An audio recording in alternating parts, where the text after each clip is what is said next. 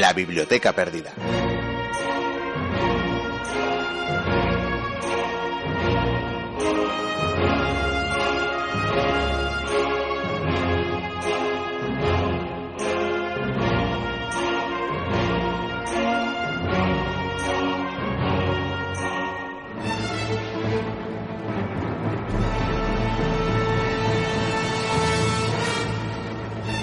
Permítanos abrir cada noche nuestro castillo y ofrecerle lo que en él mora. En nuestra biblioteca podrá encontrar volúmenes escritos desde el comienzo de los tiempos. El saber y los conocimientos le serán entregados solo con desearlo. Gentes de toda clase y condición le contarán las más increíbles historias que jamás escuchó sin esperar nada a cambio. Podrá imaginar escenarios naturales todavía vírgenes, entrar sin permiso en las reuniones más secretas y participar si lo considera oportuno. Por eso le ruego que no permita que mi reino se apague. Aún estamos a tiempo. No son palabras eh, propias, ni mucho menos lo son prestadas de todo un maestro de las ondas radiofónicas, de un maestro que queremos recordar hoy. Y es que se cumplen seis años desde que los dioses, envidiosos de que los mortales disfrutáramos de su voz y de su compañía, reclamaron a su lado a todo un maestro, seis años echando en falta ya a Juan Antonio Cebrián, que falleciera el 20 de octubre del año 2007, hace por tanto esos seis años de los que hablábamos. Hemos dicho en más de una ocasión, lo saben nuestros oyentes más fieles, que inspiró, que él inspiró nuestra biblioteca perdida. Y aunque el programa entero, el programa entero es un pequeño homenaje, un humilde homenaje a todo lo que de él aprendimos, queremos también dedicarle el programa de esta semana. Sirva pues para honrar a su memoria. Decíamos hoy en nuestra página web que solo mueren aquellos a quienes nadie recuerda y él, sin duda, jamás será olvidado. Así que un año más diremos aquella frase, su frase, fuerza y honor, maestro. Bienvenidas, bienvenidos a la Biblioteca Perdida.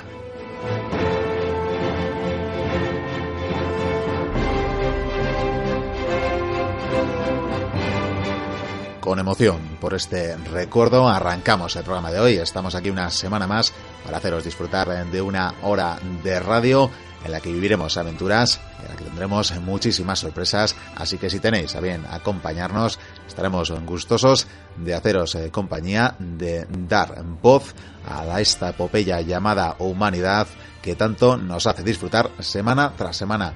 Programa este, La Biblioteca Perdida, que llega a través de la onda de FM de diferentes radios, Artegalia, Radio Cuac FM, Onda Polígono, Radio Bronca, Radio Chabolo, Radio Iris 7, Radio Chena, Radio Mutant, Radio Ujo y también a través de su emisión online de Radio Antorba. Recordaros eh, brevemente que en nuestra página web www.labibliotecaperdida.info tenéis eh, cumplida información y horarios en los que nos emiten cada una de estas, así que no dejéis de consultarla. Poco más añadiremos a esta presentación, salvo saludaros de parte de las personas que hacemos posible este programa semana tras semana. Son Javier Senderos en Vikendigo y Curía, este que os acompaña feliz como una lombriz, como decía el maestro Miquel Carramiñana. Saludaros de parte también de las colaboradoras y colaboradores más habituales, Noemi Maza, Yagoba Ichaso, Bater Chegoicuría y Borja Velasco. Encantaros de acompañaros una semana más. Comienza la aventura.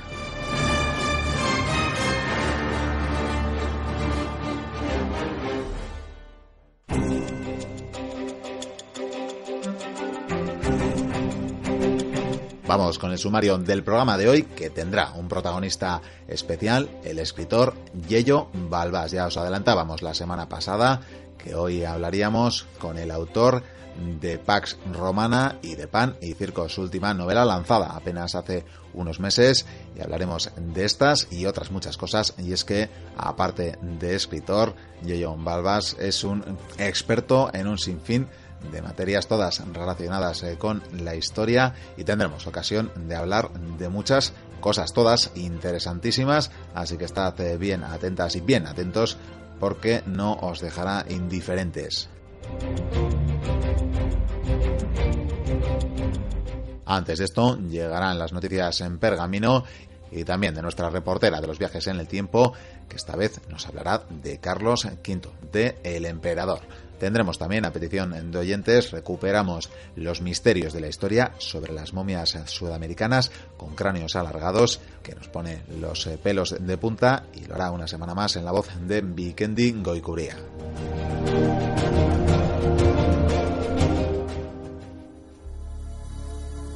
Los archivos de Bati.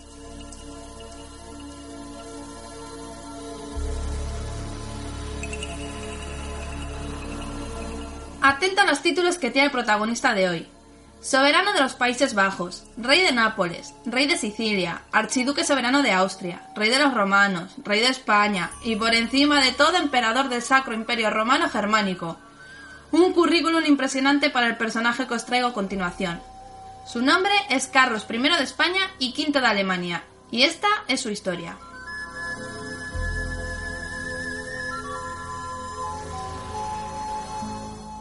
Carlos vino al mundo un 24 de febrero del año 1500, en el Palacio Casa del Príncipe de Gante, Flandes.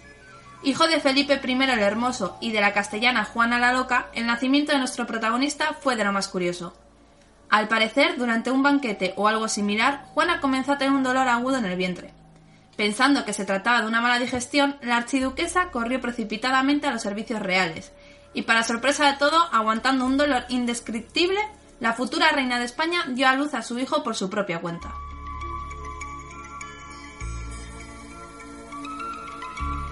Durante su infancia, el joven Carlos fue educado de la manera más exquisita mientras veía con horror las disputas de sus padres. Felipe era un mujeriego y Juana comenzó a volverse loca a causa de los celos que poco a poco la iban consumiendo. Tras la muerte de la figura paterna, cuando contaba con 16 años, Carlos fue coronado como nuevo soberano de España y del Nuevo Mundo. Durante su larga trayectoria vital al mando de la nueva potencia mundial, nuestro protagonista se consolidó como uno de los monarcas más poderosos de su tiempo, logrando cuatro años después el título de emperador del Sacro Imperio Romano Germánico.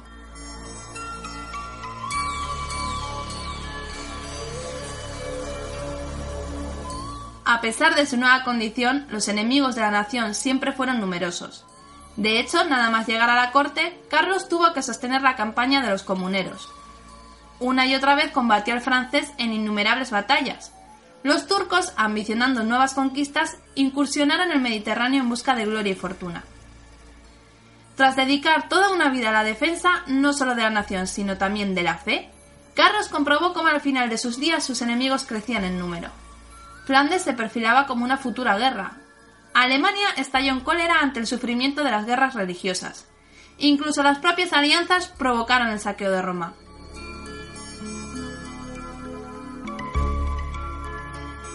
Con los años, cansado y con unos tremendos ataques de gota, Carlos decidió abdicar en su hijo Felipe, el que sería Felipe II.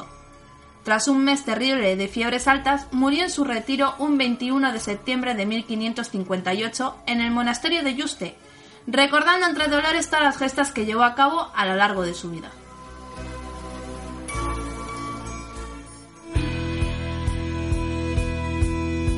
Vamos con las noticias en pergamino.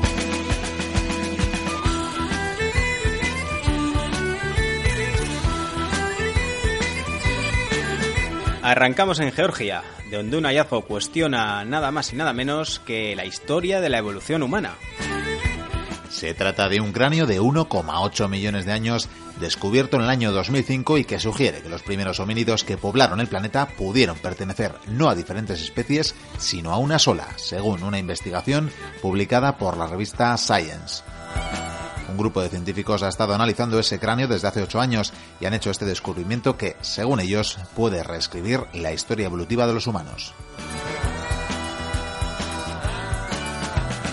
Más cerquita ahora, en Huelva, porque allí han recuperado una ánfora que iba a ser vendida a través de Internet. Es una ánfora romana del siglo II a.C., que podría proceder de un yacimiento subacuático de la provincia onubense. La pieza estaba en poder de un particular que la había puesto a la venta en una página web de objetos usados. Un arqueólogo advirtió a la Guardia Civil que esta pieza de arqueología estaba siendo ofrecida en Internet. Los agentes localizaron el anuncio y se pusieron en contacto con el vendedor, informándole sobre la ilicitud de la venta, al poder tratarse de un bien inmueble perteneciente al patrimonio histórico. El propietario accedió a que los arqueólogos examinaran la pieza y una vez verificada su autenticidad, la entregó a la Guardia Civil. Seguimos hablando de patrimonio, esta vez en Lima, donde buscan mecanismos para salvaguardarlo concretamente el de los sitios arqueológicos submarinos, amenazados constantemente por la explotación y el saqueo comercial. Según afirman las autoridades peruanas, el mayor peligro son los cazadores de tesoros, que silenciosamente saquean el patrimonio cultural subacuático. La UNESCO trabaja actualmente para aumentar la capacidad de protección de los países que preservan el patrimonio marino, para la cual se firmó un convenio internacional en el año 2001. Cambiamos de tercio y de continente para hablaros de un cérvido de atención casi 100.000 años de edad. Un equipo de arqueólogos ha descubierto en Castelldefels, Barcelona, un cérvido del Pleistoceno, el único del que se tiene conocimiento en la península ibérica. El hallazgo de esta especie de cérvido, actualmente extinguida y de la que no se tenía ningún conocimiento en la península, se ha efectuado en el yacimiento de la cueva del rinoceronte de Castelldefels. El animal, que pertenece a la familia del ciervo actual, vivió hace unos 90.000 años. Imprescindible parada ahora en Egipto para hablaros lamentablemente de más robos de piezas arqueológicas. El Ministerio de Antigüedades de Egipto alertó esta semana de la subasta en Londres de varias piezas arqueológicas que podrían haber salido ilegalmente de su territorio. Las autoridades han pedido suspender la venta de 165 artefactos arqueológicos en la casa de subastas Monhams hasta que reciban documentos que prueben que las antigüedades llegaron legalmente al Reino Unido ministro egipcio de Antigüedades afirmó que la policía británica les ha enviado un mensaje en el que se hace hincapié en el derecho de Egipto a recuperar las piezas robadas si al final se demuestra que salieron ilegalmente del país.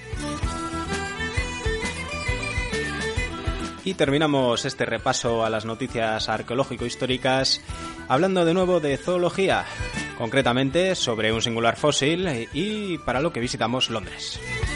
El sistema nervioso hallado en el fósil de un artrópodo de grandes apéndices de 520 millones de años guarda similitudes que le vinculan con el grupo que engloba a las arañas y escorpiones, según un estudio divulgado por Nature.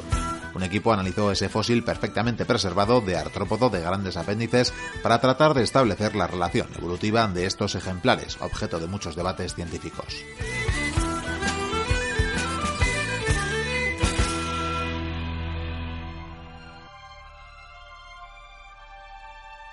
Seguimos en la biblioteca perdida, seguimos hablando de historia y tal y como os anunciábamos al comienzo del programa, hoy tenemos un invitado muy especial, un viejo amigo además, pero poder llamarle así.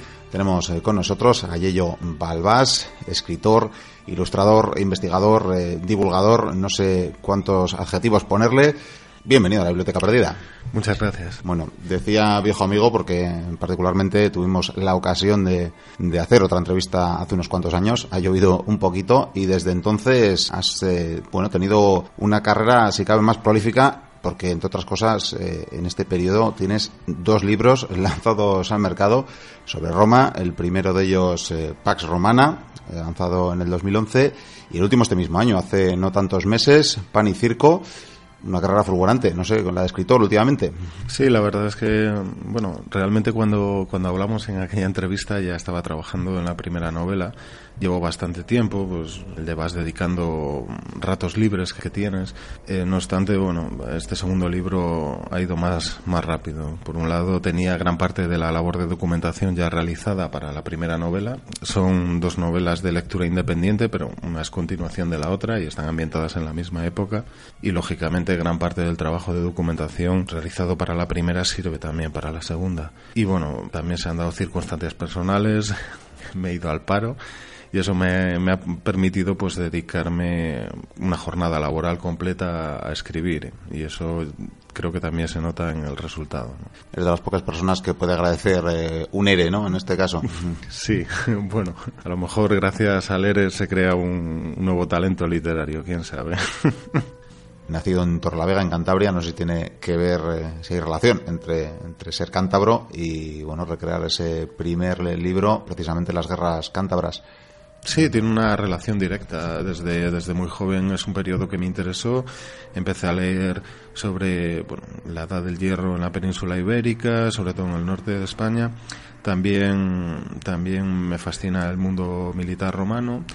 He participado en alguna excavación de, campamentos romanos que se han hallado en territorio de la antigua Cantabria. Siempre quise evocar de algún modo pues esta, este conflicto que está además em, enclavado en un periodo desde un punto de vista histórico muy, muy interesante, tanto para el mundo romano como, como para toda Europa.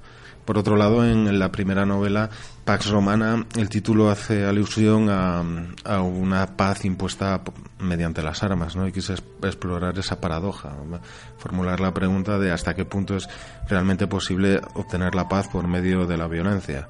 Y durante siglos, la Pax Romana, un periodo histórico que empieza en el Principado de Augusto y puede llegar hasta mediados del siglo III, se ha considerado un ejemplo positivo sobre, sobre, sobre ello precisamente esas guerras van a poner, o la conclusión de esas guerras van a poner inicio a ese periodo y prácticamente a esa evolución de Roma hacia el imperio. Es un momento fundamental, por tanto. Sí, eh, Augusto desarrolla una política mm, geoestratégica mm, intentando establecer una serie de fronteras naturales. Pues en el norte de Europa está el eje Rin-Danubio y en el norte de la península ibérica eh, todavía estaban sin conquistar cántabros y astures y eso suponía una anomalía importante a su sistema político. Por otra parte, también he querido eh, destacar la importancia que podían tener las explotaciones mineras de, de oro sobre todo la zona leonesa, para la economía del imperio, porque estamos en una época donde hay un déficit importante de la balanza de pagos del imperio romano se iban más de 100 millones de sestercios al año. Y bueno, en esta época eh, el oro se acuñaba y, no se reservaba, o sea, una vez que se iba, pues no volvía.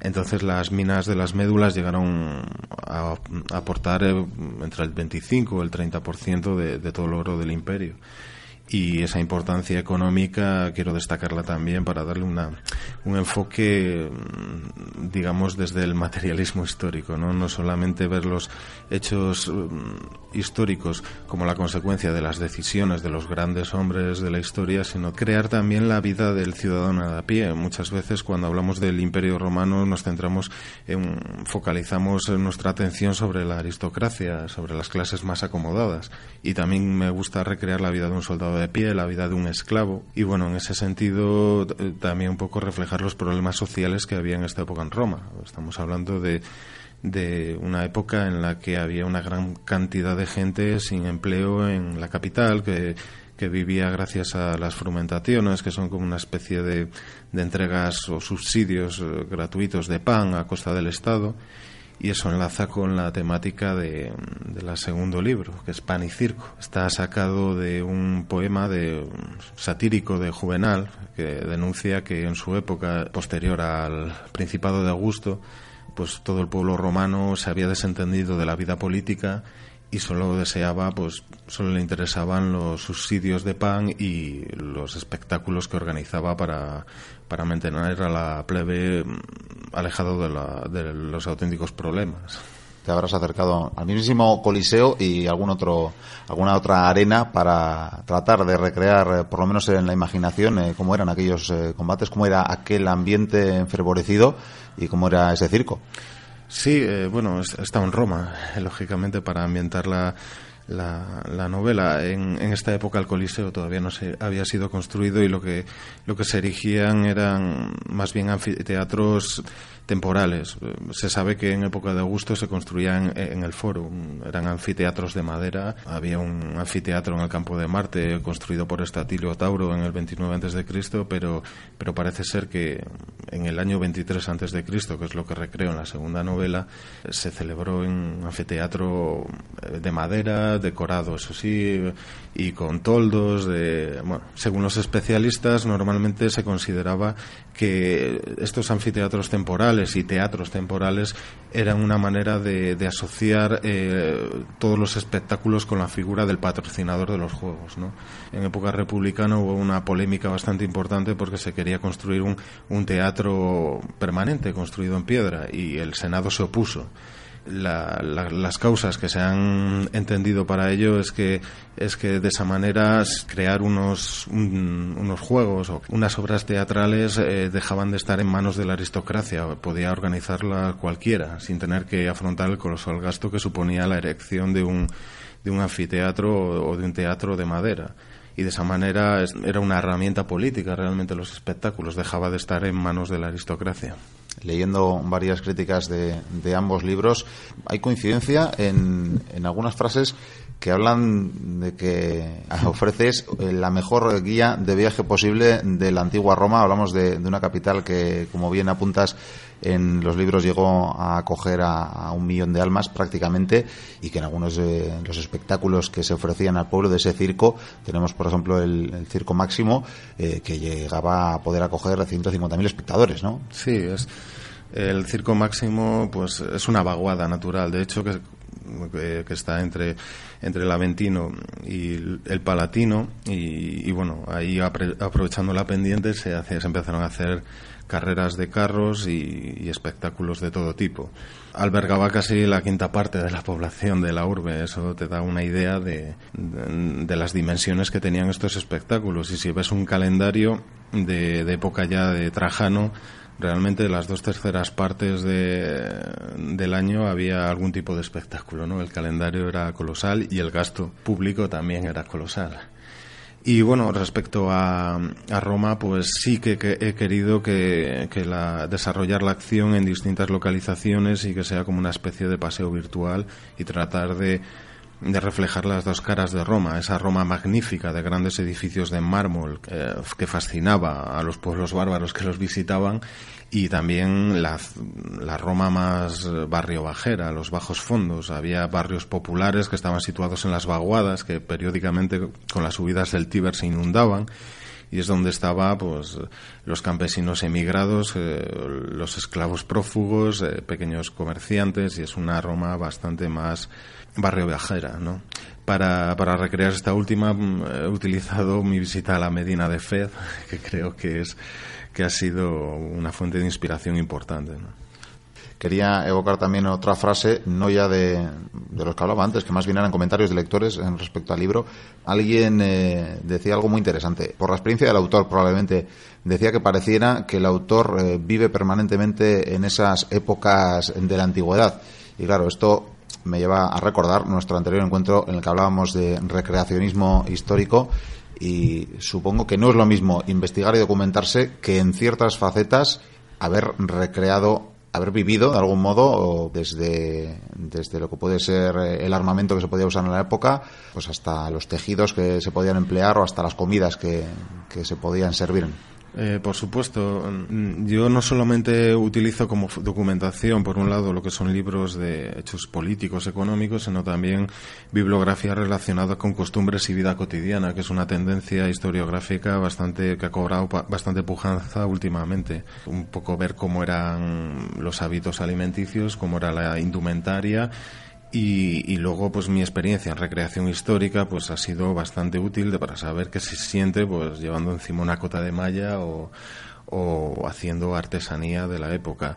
Yo creo que este punto es bastante importante porque mm, la ausencia de este tipo de descripciones tiende a generar unas descripciones muy vagas que hacen que la acción se desarrolle en una especie de limbo indefinido.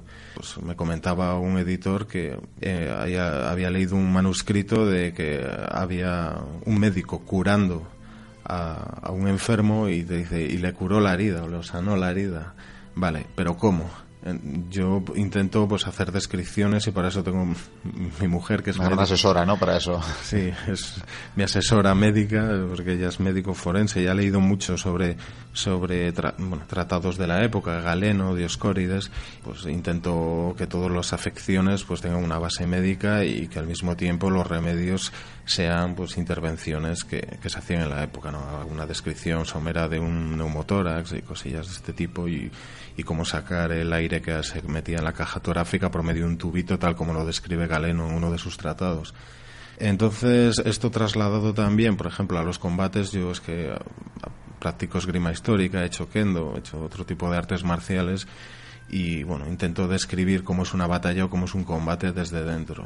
No centrarme en una sucesión de, de acciones, de estocadas, tajos, sin más, sino un poco la impresión emocional del combatiente incluso el estar en una formación. Yo una vez tuve la oportunidad también de, participar con recreacionistas con una legión romana y desde luego sentir escudo con escudo y saber o describir, por ejemplo, cómo el protagonista de la novela de repente echan falta eso, ¿no? Cuando tiene que batirse mm. en la arena, eh, insisto, sentirlo es eh, el haberlo vivido puede dar otro enfoque imposible, ¿no? De alcanzar con documentación. Sí, por ejemplo, en el cine es muy habitual que vean una batalla como la suma caótica de una serie de combates individuales, cuando en realidad pues hay un juego en equipo importante y te das cuenta en batallas simuladas de recreación histórica, que no dejan de ser un juego, pero un juego que te permite ver un poco la utilidad de eso. Si hablamos en combate de línea, pues eh, eso dicen las fuentes de la época, como Polibio, que que realmente tu compañero eh, de la izquierda y de la derecha hacen que, no te vengan golpes de los costados eh, y ataques. Eh, cuando en estos juegos que realizamos tu, compañero, porque ser impulsivo ha abandonado su puesto, es fácil que, alguien te, te, marque un tajo en el costado y toda la línea se venga abajo. Ese juego en equipo pues también lo trato de, reflejar.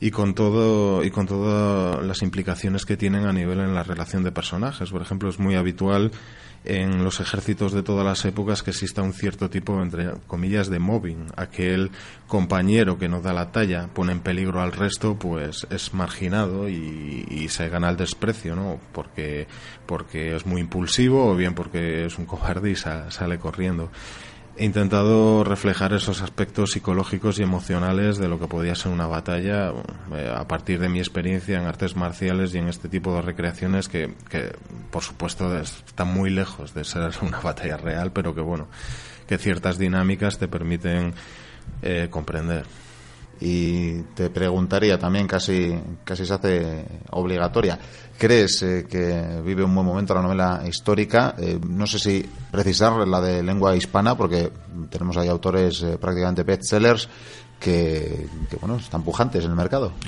Sí, llevamos pues, aproximadamente, a lo mejor 15 años que hay una especie de, de boom o de, o de pujanza de la novela histórica y y han salido una serie de, de autores eh, y una generación nueva que de la que formo parte y que, estoy, muy orgulloso porque hay gente de, que hace mucha calidad, cosas de mucha calidad. A mí, a mí yo creo que a nivel de ventas, evidentemente la crisis ha afectado mucho a todo el sector editorial, pero de cara a favor del público, pues pues creo que la novela histórica ha ganado muchos adeptos y realmente yo creo que la gente no solo valora su capacidad puramente literaria, sino también didáctica, ¿no? la capacidad de que te permita conocer un determinado periodo histórico.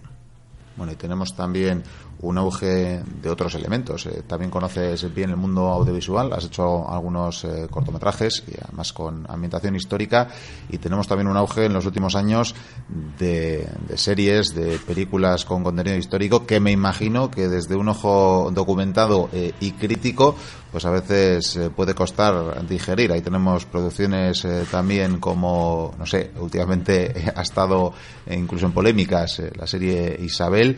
Eh, tenemos incluso un, ninja metido en, en, el siglo de oro mm, que ha sido pues, líder de, de audiencias esa serie y no sé cómo lo ves desde ese ojo crítico. Mm, desde un punto de vista histórico, pues yo creo que las series que se están produciendo en España pues no, no tienen no tienen un nivel documental mínimo exigible vamos yo por ejemplo la serie Hispania sobre sobre Viriato pues eso es fantasía vamos. Viriato era un era un guerrero que acudillaba ejércitos de 15.000 20.000 hombres y aquí te le ponen como una especie de Curro Jiménez con el algarrobo y el estudiante no y eh, hay situaciones eh, verdaderamente disparatadas. El, nivel, por ejemplo, de documentación con, comparativamente con Roma de la HBO no tiene nada que ver. Por mucho que en los últimos capítulos o las últimas temporadas se hayan rodado en los mismos decorados de, esta serie, ¿no? Pero claro, las, esos decorados están pensados en, época finales de la República y están recreando otro periodo que no tiene nada que ver, que es eh, un siglo antes.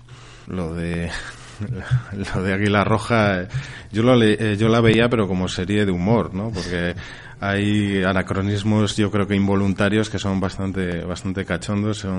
Me recordaban los que metía Uderzo y Goscinny en Asterix y Obelix, ¿no?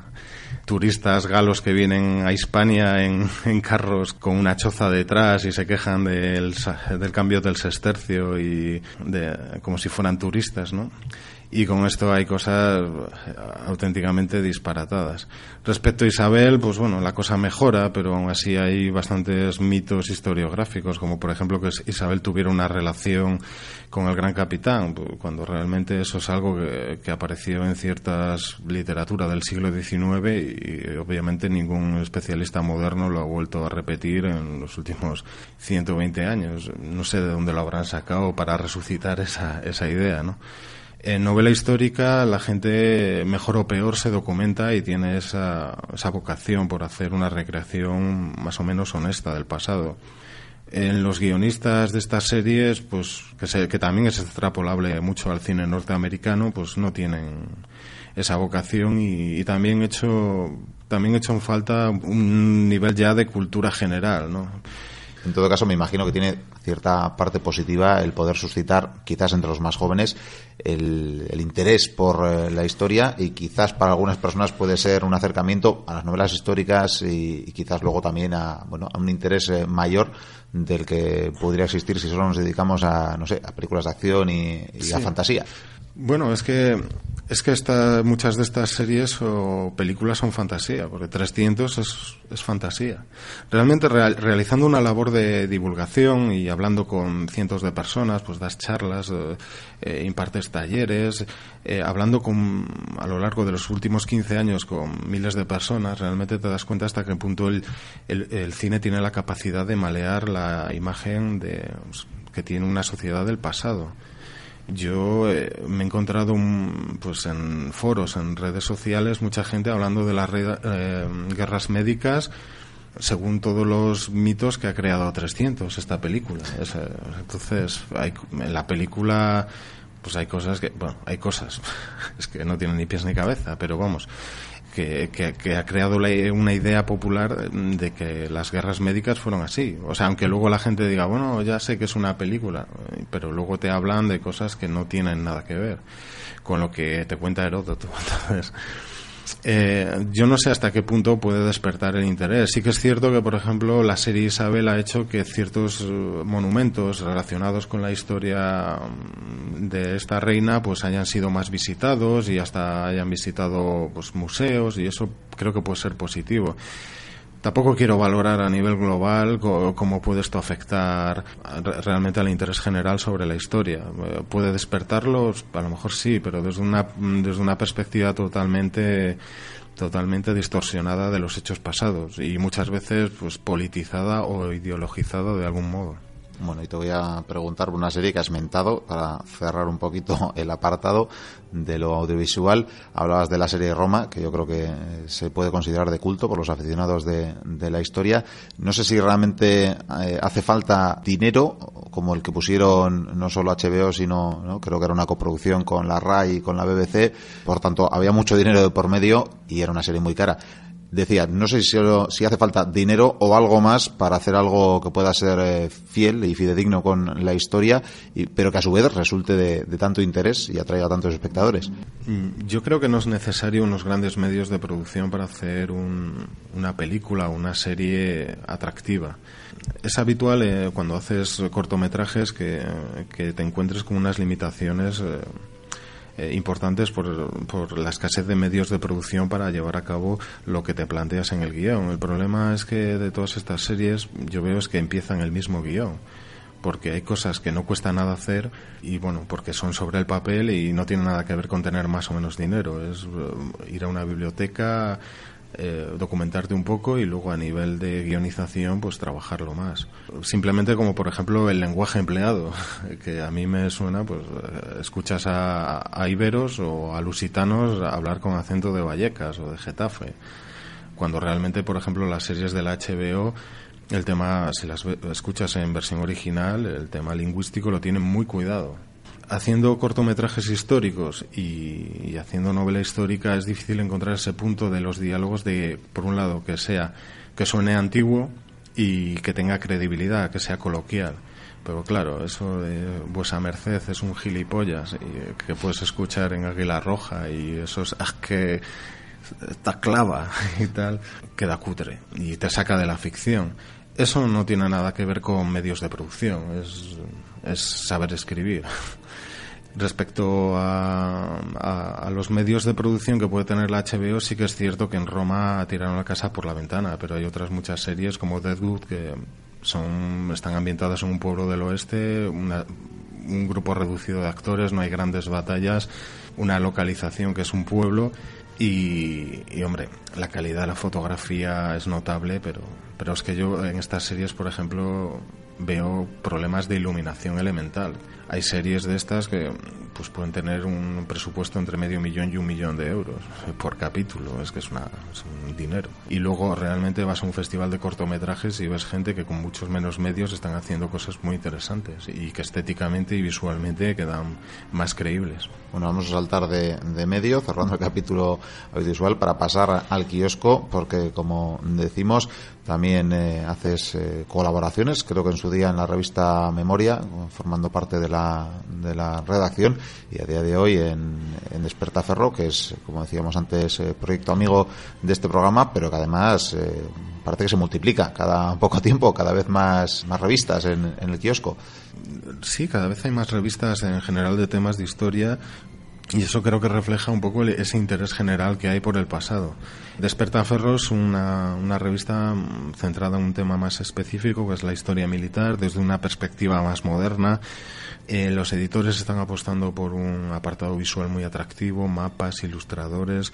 La verdad es que estoy muy orgulloso de poder participar en este proyecto porque además eh, bueno, los colaboradores a nivel de redacción de artículos son especialistas a nivel internacional sobre las materias que escriben. Entonces, eh, eso para mí es un motivo de orgullo ver mi firma pues entre Fernando Quesada Sanz o García Fid y volviendo a con lo que arrancábamos, que era la novela, eh, creo, lo has eh, desvelado ya en alguna otra entrevista, que planeas ya o trabajas ya en una tercera novela que me decías en los pasillos fuera de micrófonos que no quieres adelantar mucho, pero bueno, algo espero que puedas contarnos. Sí, esta novela está Está ambientada a principios del siglo VIII, es, gira en torno a la conquista islámica de la península ibérica y el fin del reino visigodo. He estado diez días eh, visitando distintas localizaciones por el sur de España y ahora mismo estoy empezando ya a escribir. A ver si espero que en, pues en 15 meses tenga, tenga algo. Con todo, hablaba antes del recreacionismo como fuente de documentación de primera, de primer nivel, podríamos eh, catalogarlo así, y creo que especialmente la época que va a transcurrir el siguiente libro, eres si cabe aún más eh, experto. Eh, sí, ahora mismo mi grupo de recreación histórica, el Clan del Cuervo, estamos centrados en la Alta Edad Media, bueno, siglo VII, principios del siglo VII, reino visigodo y el siglo XI. Entonces es un periodo que, que, me toca más, más directamente, aunque también estuve en grupos de recreación romanos, vamos, de una legión romana, pero, pero bueno, eso ya hace años. Ahora mismo estoy más volcado en este otro grupo. Hablamos del recreacionismo, no sé si he llegado a tildarlo de afición, pero desde luego mm, es algo más para muchas personas eh, en Europa. Creo que lo comentábamos en esa otra entrevista hace unos cuantos años, que en algunos países de Europa es eh, un medio de vida para muchas personas. Hombre, por ejemplo, un amigo alemán, Arian Ziliox, él realiza charlas y demostraciones y talleres por museos de toda Alemania, hace una especie, tiene una especie de ruta y él se gana la vida profesionalmente con eso en España con los presupuestos que tienen los museos y especialmente ahora con la crisis, pues eso sería ciencia ficción.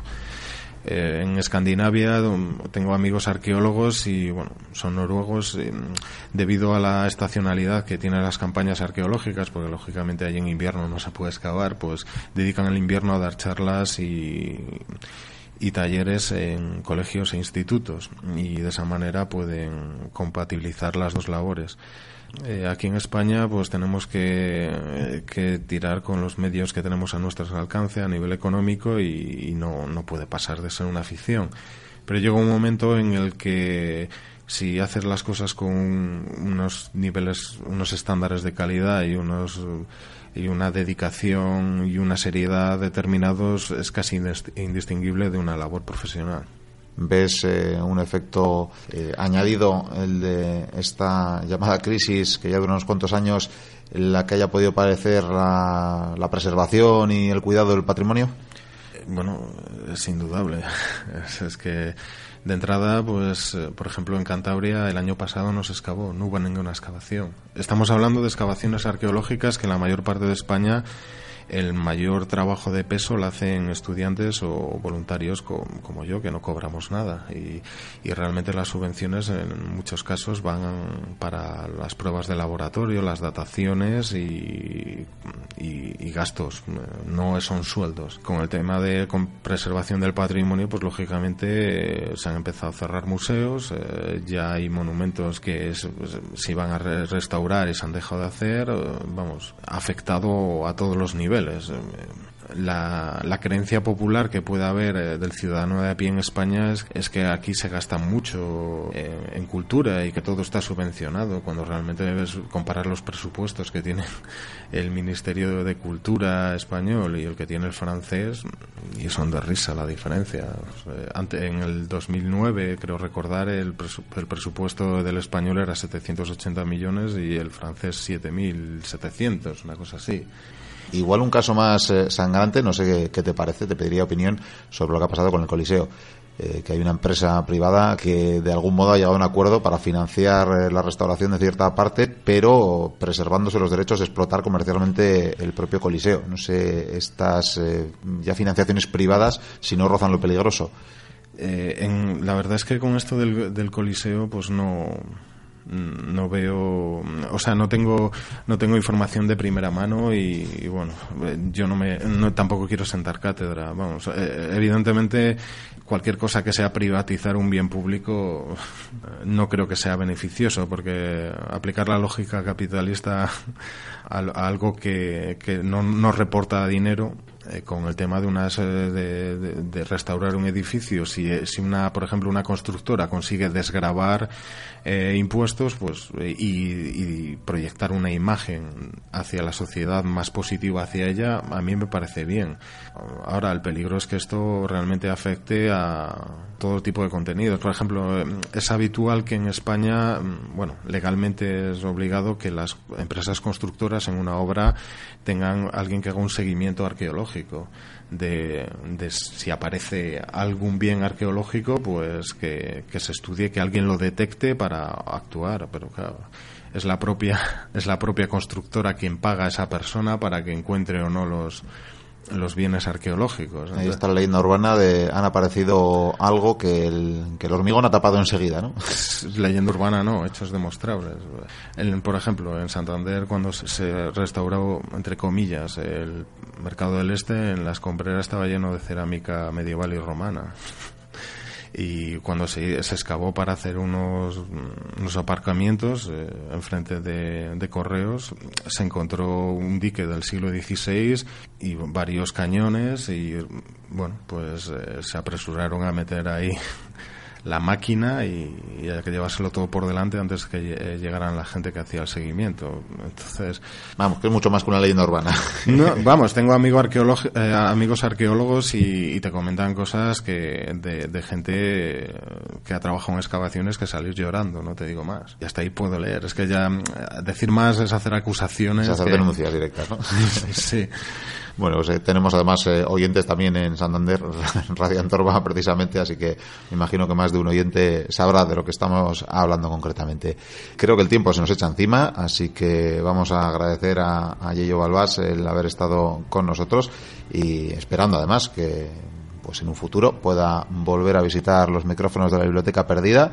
Ha sido un placer y esperamos leerte pronto de nuevo. Pues muchas gracias a vosotros por invitarme. Seguimos con el programa.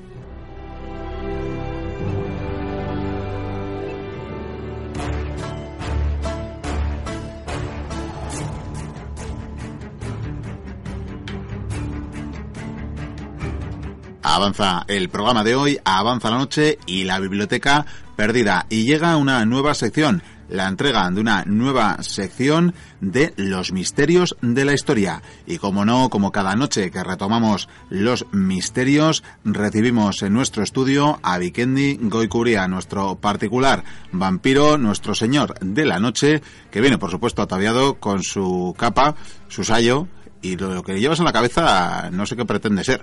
Esto es un cráneo deformado. ¿Qué me dices? Es un cráneo deformado, como lo oyes. Y me encanta eso del Señor de la Noche, me ha gustado, ¿eh? Bueno, pues es para que veas que como sueldo no recibes, por lo menos piropos sí. Me crezco con estas cosas, ¿eh? Me, motivas. Bien, bien, me alegro.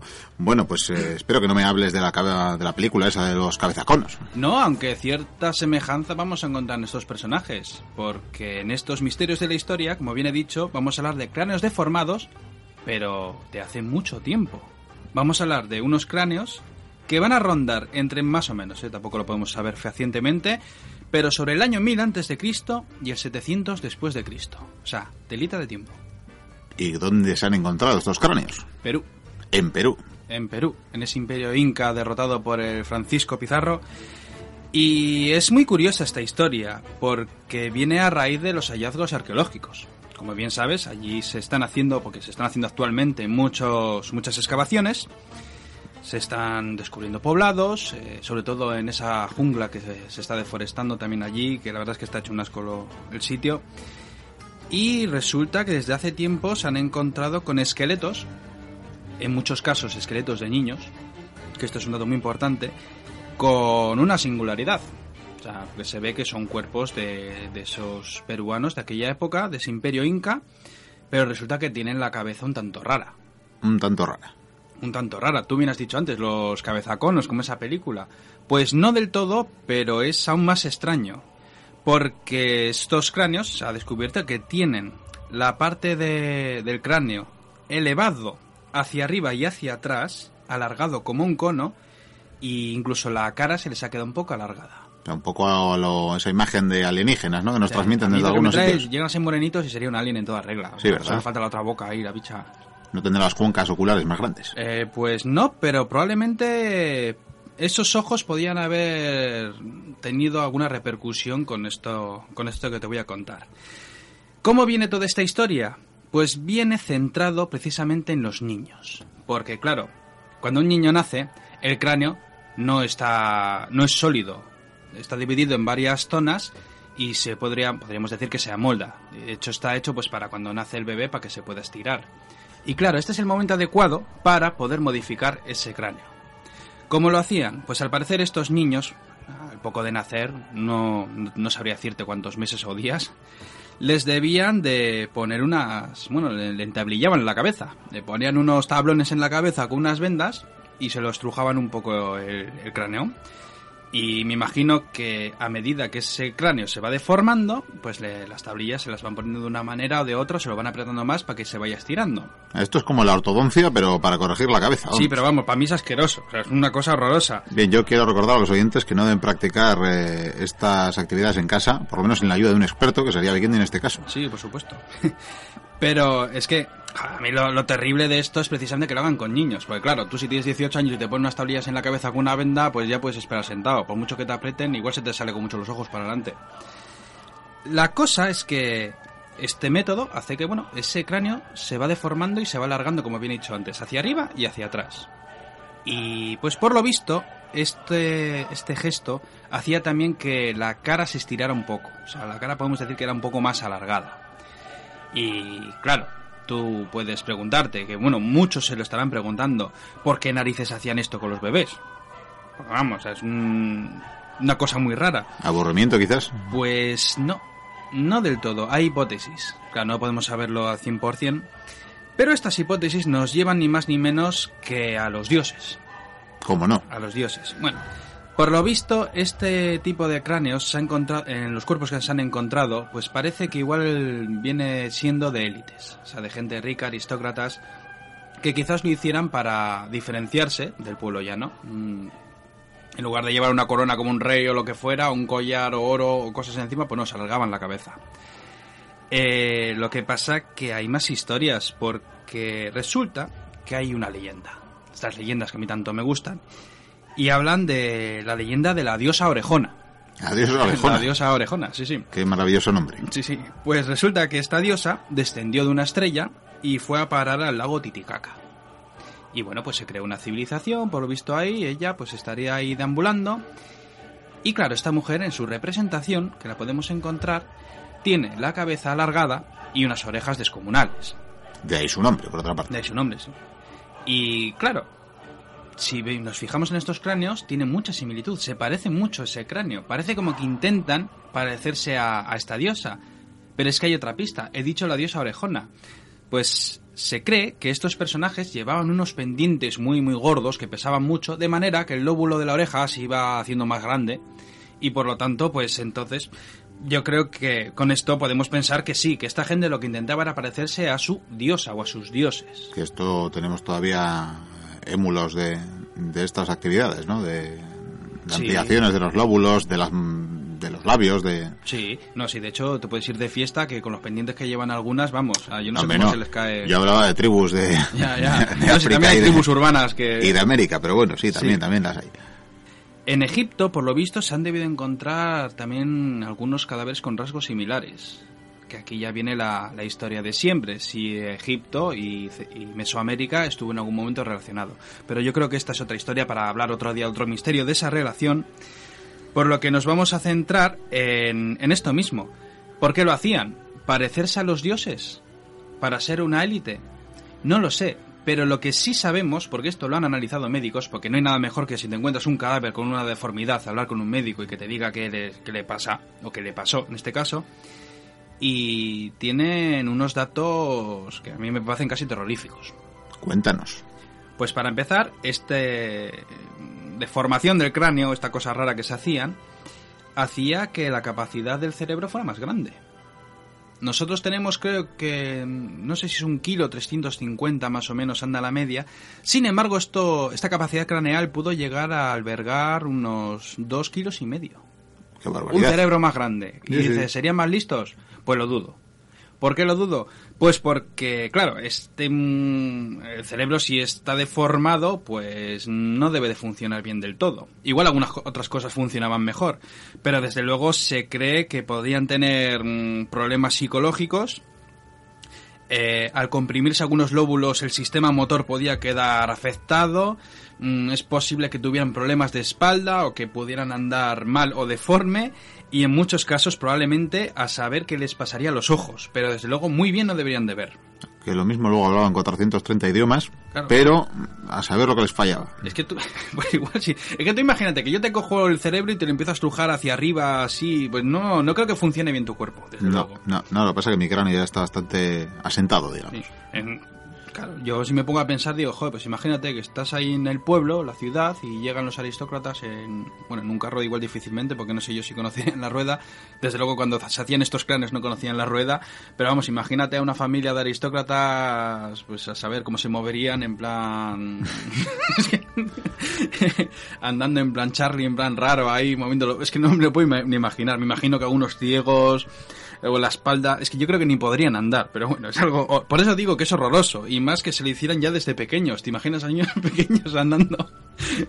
es que bueno, bueno, pues pobres criaturas. Fatal, En- fatal, o en sea- todo caso, entiendo que sería una manera de legitimarse ante el pueblo, desde luego parecerse físicamente a esa diosa, ¿no? A la que... Es que eso, eso es lo que opinan muchos. Eh, está claro que está centrado en estas dos cosas. Una de dos, o se querían diferenciar del pueblo con estos rasgos tan característicos, como tú bien has dicho en África, por ejemplo, unas mujeres en una tribu se estiran el cuello, lo que se ponen en el labio, bueno, esos piercings tan, tan burros que tienen como en la oreja. Sí, que se atraviesan con objetos inmensos. Pues sí, y la otra opción puede estar simplemente eso, parecerse a ese dios.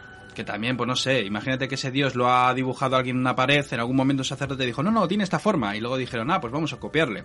Pues menos mal que no tenía tres piernas o cuatro brazos, porque sabe lo que se podían hacer. Sí, menos mal que alguien no ha querido emular a Shiva, porque... Sí. Y pues esta es la historia de estos cráneos deformados. Ya ves los misterios que tiene Perú y los que encierra, porque tengo muchas historias de Perú aquí para contar muy calentitas. Eh, no tan asquerosas. Muy bien, pues hasta aquí, hasta aquí la historia de estos cráneos deformados. Eh, quizás algún día lleguemos a saber la ciencia cierta qué pasó exactamente, por qué lo hacían. Mandaremos ir a nuestra reportera Los Viajes en el Tiempo, que últimamente la tenemos muy ociosa. Podemos probar a estirarla ahí al cráneo. Le ponemos un par de tablones igual, eh, porque es joven aún. Es joven aún, ciertamente. Es joven, no tiene pero bueno, no, esto no, no lo divulgues, porque luego nos pueden eh, denunciar por contratar eh, infantes. En fin, no lo sé, pero no hacen más que mandar cartas de admiradores. Esto es una pasada, ¿eh? Bueno, admiradores, y, yo, admiradores y, posibles sustitutos y sustitutas, hay que decirlo. Sí, la verdad es que ya hay unos cuantos, ¿eh? Saben que es un oficio de riesgo y que, por tanto, pues cualquier día hace falta. Pero cuando dices que no cobran, no, se van, ¿eh? Ya, ¿verdad? Si la gente es una desagradecida. Les das un trabajo y además pretenden cobrar. Qué vergüenza. En fin, pues hasta aquí. Aquí dejamos a nuestro particular señor de la noche, como decíamos, eh, el único ser viviente al que Chuck Norris teme. Así que hasta otra, caballero. Agur.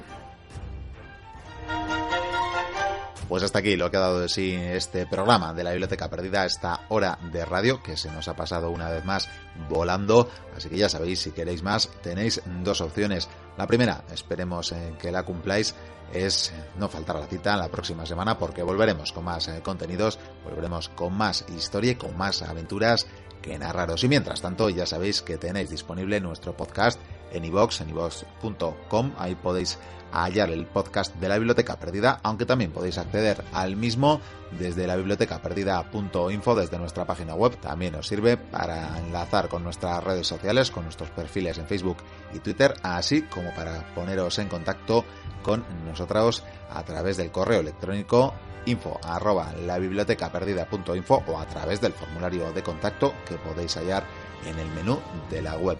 Desde este podéis acceder a enviarnos un mensaje hablándonos de los gazapos que cometemos en el programa o que hemos cometido en algunos de los audios que tenemos alojados en iVox. Al que lo haga, al que lo hagan, los oyentes eh, que lo hagan, prometemos hacerles llegar un obsequio de la biblioteca perdida, así que ya sabéis, estáis tardando en hacernos llegar las meteduras de pata que cometemos más eh, a menudo de lo deseable, pero que sabemos que nos perdonáis y es que como he dicho alguna vez no se puede saber de todo, no se puede saber siempre en el minuto adecuado de las cosas y a veces pues se tienen lapsus mentales que nos hacen cometer estos pequeños equívocos.